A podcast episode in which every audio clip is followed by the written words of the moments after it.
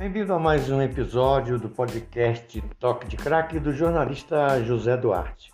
Está claro, nítido e evidente que a CBF tem preferências na sua tabela de classificação dos campeonatos que ela organiza, especialmente Copa do Brasil e Campeonato Brasileiro.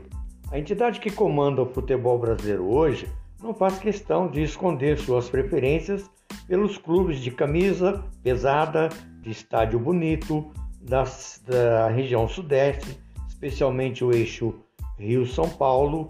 É prova disso são as ocorrências que vêm acontecendo nas competições que estão sendo realizadas neste momento. Aí eu cito as duas, né? Copa do Brasil e Campeonato Brasileiro.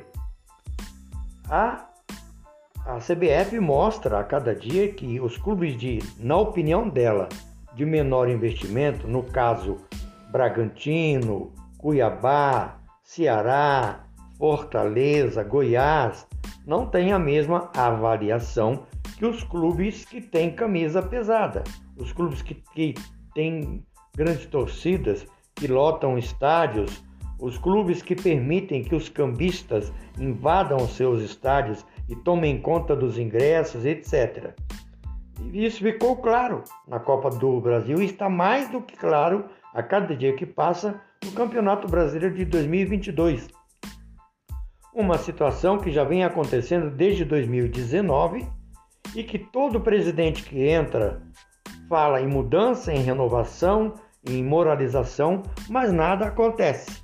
A prova disso são as ocorrências que têm acontecido com a arbitragem brasileira, que é a arbitragem do pior nível da América do Sul, ou por que não dizer do mundo.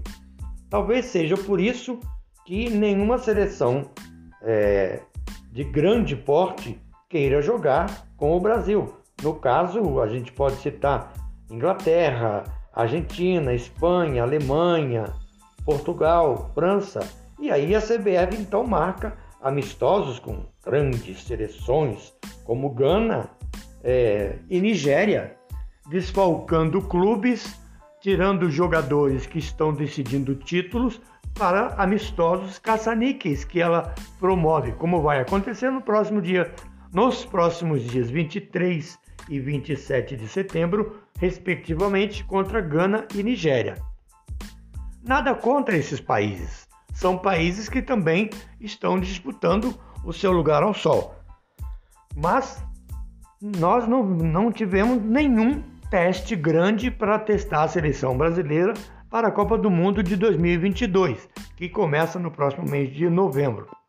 Enquanto isso vai acontecendo, a gente presencia fatos lamentáveis de áudio de VAR, de arbitragem tendenciosa, de dirigente com orientação é, mal, mal, mal dada, mal, mal feita, sabe? Comandando eh, a CBF, a gente presencia dirigentes se perpetuando no poder, a gente presencia uma série de fatos lamentáveis que só vêm a denegrir a imagem do futebol outrora campeão mundial, ou melhor, a imagem do futebol pentacampeão mundial.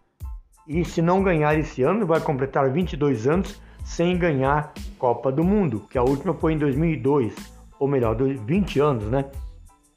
Mas o que a gente tem que ratificar aqui, o que a gente tem que é, marcar aqui e para que as pessoas tenham uma noção do que está acontecendo, é que a entidade que comanda o futebol, a CBF, Confederação Brasileira de Futebol, tem feito o possível e o impossível para impedir que esses clubes citados cheguem até os primeiros lugares da tabela de classificação do Campeonato Brasileiro. Nós vimos os fatos que o que aconteceu na Copa do Brasil com vários clubes, não foi com um só. E assim a CBF vai vivendo com a sua administração, que é nova, foi empossada em abril, mas que de nova não tem nada. São só pessoas novas nos mesmos lugares, com ideias antigas, erradas e totalmente desclassificadas. É isso aí, um grande abraço a todos e até a próxima oportunidade.